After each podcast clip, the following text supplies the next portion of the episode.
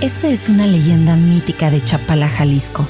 Pero ¿cómo hablar de este bello lago sin antes contarte su esencia? Es el lago más grande de México y está rodeado de un mosaico de bellos poblados. Está a tan solo 45 kilómetros de Guadalajara. La palabra Chapala viene del náhuatl y significa lugar muy mojado o lugar de ollas pequeñas. También significa lugar de chapulines sobre el agua. En su interior está la isla de los alacranes con sus deliciosos restaurantes. Además, se encuentra la isla Mezcala llamada El Presidio, por su construcción fortificada utilizada por los insurgentes en la etapa final de la Guerra de Independencia, cuyas ruinas de estilo renacentista aún se conservan. Y precisamente hoy hablaremos de la isla de los alacranes. Es aquí donde se origina esta leyenda que contaremos para ti que estás escuchando. Todo comienza un 15 de agosto del año de 1970. Redes que noches de luna son de oscuridad. Vieja, vieja, ya me voy a la pesca. Hoy los vientos están buenos para trabajar. Voy a agarrar rumbo a la isla de los alacranes.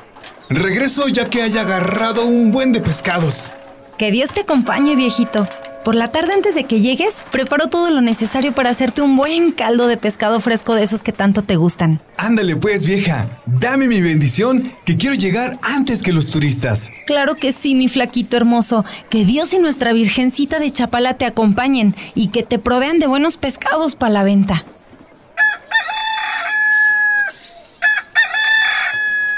Así, sin más, salí a pescar. Salí de mi casa. Saludé a Doña Mari, la de los jugos. ¡Ey, Doña Mari! ¡Ey, Doña Mari! ¿Cómo está? ¿Ya tan pronto vendiendo? ¡Ey, cómo ve! Muy bien, Doña Mari. Que venda mucho. Gracias. ¿Usted ya se va a pescar? ¡Ey, a chambear! Pa' sacar pa' la papa, pa' el pan. Bueno, pa' el pescado, mejor dicho. Que le vaya muy bien. Seguí mi trayecto hacia el lago. Siempre me iba en mi bicicleta. A mi paso saludaba a todos los del poblado, pues antes de que llegaran tantos residentes extranjeros, era más fácil que todos los habitantes de los poblados que rodean el lago nos conociéramos. A lo lejos, nos echábamos un grito de cortesía para saludarnos. Nos distinguíamos aunque no supiéramos nuestros nombres y también de lejos sabíamos quiénes visitaban nuestro lago. En mi trayecto encontré a don José, un anciano que aunque muchos juzgaban de loco, otros lo respetaban por sus años y sobre todo por el gran conocimiento que tenía del lago y sus alrededores. Antes de que dejara de caminar por los estragos de su edad, era el mejor lanchero y pescador de la zona. Y no solo eso, sino que también don José contaba las mejores historias de toda la región. A todo aquel que llegara a comprarle un plato de charales, obviamente. Buenos días, don José. Oh, buenos días tú, ¿a dónde tan temprano? Ah, la pesca, don José, a la pesca. Hoy no es un buen día para pescar. No habías de ir. Al escuchar a don José decir eso, me detuve y me acerqué a él. Me dio mucha curiosidad preguntarle por qué no era un buen día para pescar. Después de todo, aquel señor fue quien me enseñó el oficio de pescador desde que yo era un chamaco.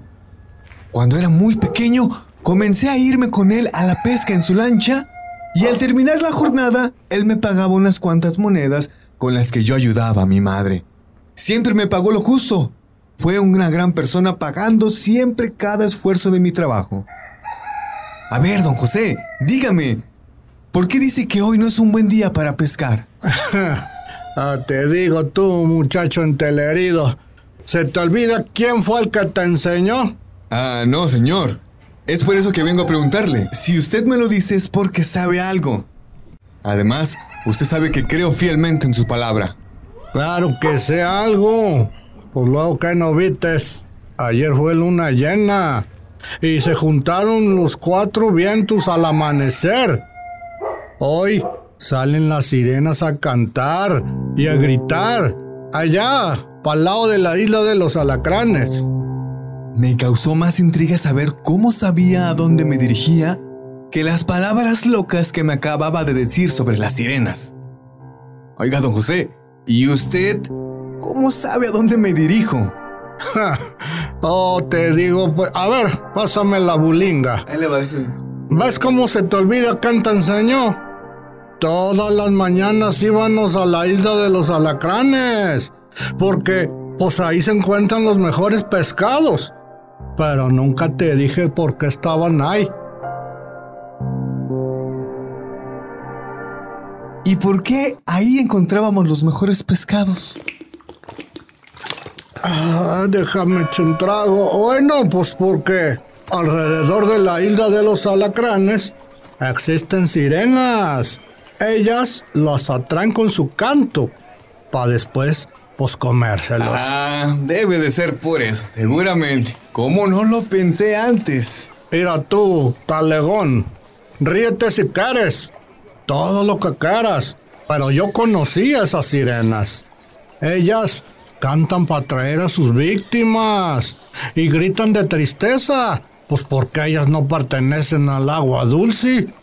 Muchas murieron tratando de adaptarse al lago, aquí a Chapala. Fue el único lugar que pudieron encontrar después de que pues les prohibieran vivir en el mar. El agua salada, pues allá es donde ellas pertenecían.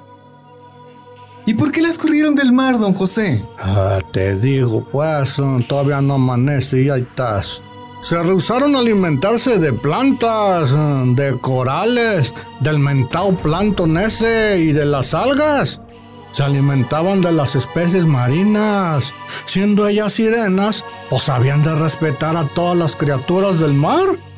Pero pues no lo hicieron. Se terminaron comportando ahí como, como esos animales, como los tiburones. Es por eso que fueron castigadas. Y ellas llegaron hasta aquí. Pues sabrá Dios cómo. Don José, ¿y usted cómo sabe todo eso? Ah, qué bueno está mi té de ojetas. Era, una vez platiqué con la más chiquililla de ellas. Me contó que salían después de la luna llena. Y cuando se juntaban los cuatro vientos en el cielo, ¿estás oyendo, da? Esos cuatro vientos son otra historia que pues ahí luego te cuento.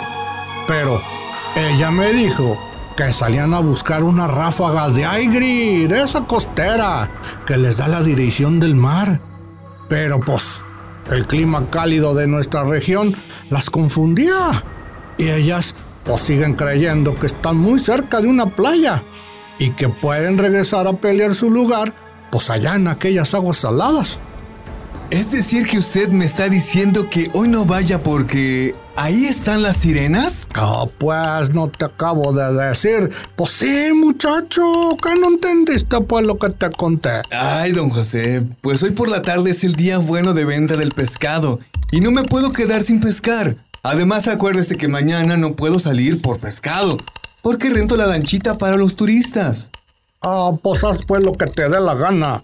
Nomás acuérdate bien, que sabe más el diablo por viejo que por diablo. Ahí nos vemos, don José. Se me hace tarde. Hasta luego.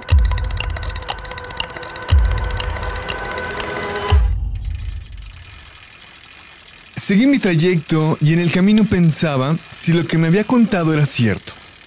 Yo lo respetaba mucho. Sin embargo, comencé a dudar sobre el viejo que tanto me había enseñado. ¿Acaso comenzaría a creerse las historias que contaba?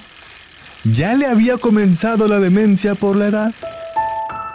Pero a pesar de mi pensamiento, otra parte de mí quería ir a aquella isla. Quería comprobar lo que acababa de escuchar. Llegué a la orilla del lago, preparé todas mis herramientas, subí a la lancha y me dispuse a comenzar mi navegación. Pero no podía quitar de la mente las palabras de don José. Llegué a mi destino, la isla de los alacranes. Detuve el motor de mi pichirila, así la llamaba yo, a mi lanchita. Estuve ahí por algunos minutos y no caía nada a la red.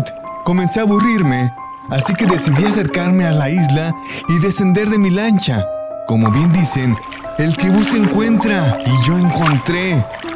Cerca de unas piedras donde llegaban las pequeñas ondas, esas que hacen que se mueva el agua tranquila, estaba un esqueleto que al parecer nadie lo había visto. Ni siquiera los turistas que todo ven, que todo curiosean. Me acerqué a esos huesos y los quise sacar. Sabrá Dios a qué cristiano pertenecerían y sabe cuánto tiempo estuvieron ahí en el agua. Quizás un ahogado que nadie salvó. No lo sé. Al sacarlo del agua, vi algo increíble. No es que fuera yo muy sabio, pero ese esqueleto parecía ser de una persona que en vez de tener piernas tenía cola. En lo que algún día fue su cuello, encontré un collar que decía Atsira de oro. Me imaginé que ese habría sido su nombre. No supe qué hacer. No sabía si lo que estaba viendo era real o era una alucinación causada por el insomnio, el sol y la historia loca de aquel viejo que en ese momento no me resultaba tan descabellada. De repente escuché un grito de lamento que estaba lleno de tristeza y que claramente era de mujer. Después, escuché que dijo... Este será un secreto. No delates nuestra existencia.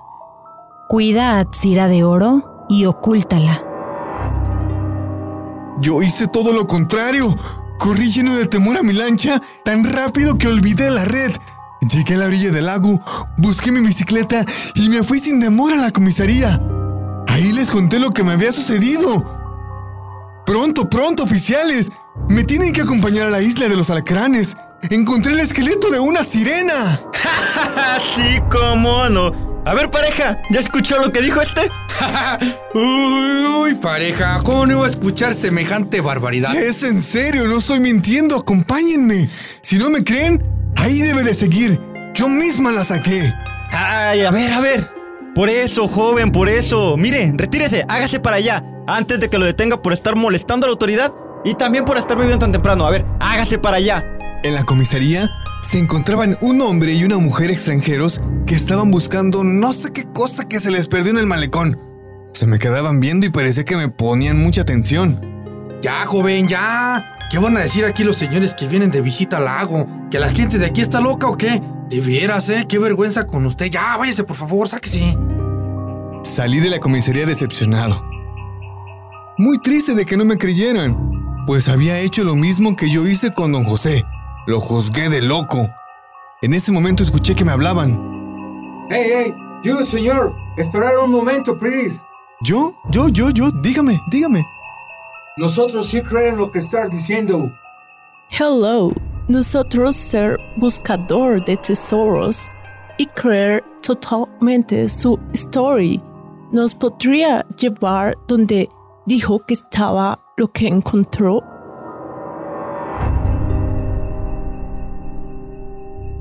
No sé qué sentí en ese momento. Quizá me sentí halagado de que alguien me creyera. Y también vi la oportunidad de ganarme unas cuantas monedas. Eh, los puedo llevar, pero tiene costo. Por eso no hay problema. Si es realidad lo que dice, créame que será mucho money money. Lo que le paguemos será muy poco. Claro, sin pensarlos más, los llevé. Pero antes quería pasar a la casa de don José, a contarle lo que había encontrado, decirle que su historia era verdadera, que había descubierto el esqueleto de una sirena y que con ese hallazgo podríamos hacer historia. Sin embargo, la insistencia de aquellos gringos era mucha y decidí llevarlos primero. Al llegar a aquel lugar, vimos el esqueleto que aún seguía ahí, justo donde lo había dejado. Los extranjeros quedaron asombrados y maravillados. Oh, pero qué ver mis ojos, es real, es real. Seremos millonarios. Imagine lo que haremos con esto. En ese momento sentí miedo, pues ese descubrimiento podría cambiar la vida e historia de Chapala. De repente, aquella voz de mujer que ya me era familiar me habló. Me acerqué a ella sin que aquellos turistas se dieran cuenta y me dijo, Rompiste nuestro secreto. Has fallado. Y en esta vida todo se paga y se castiga. No tenía respuestas para darle. Justo en ese momento escuché un grito tan perturbador que no pude soportarlo.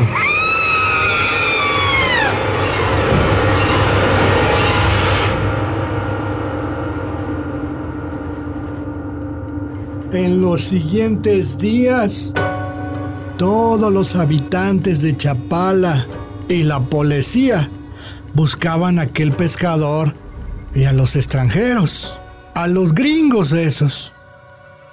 Nunca nadie nos pudo encontrar. Yo supe lo que pasó porque pues poco después de su desaparición pedí a un lanchero de la zona que me llevara a la isla de los alacranes. Le solicité que me dejara por algunas horas para encontrarme después de muchos, muchos años con aquella sirena de la que me enamoré y que nunca envejeció. Ella me contó que la traición se tenía que pagar con la vida y los secretos se tenían que guardar. Y ahora es una historia que platico a todo aquel que me compre un plato de charales.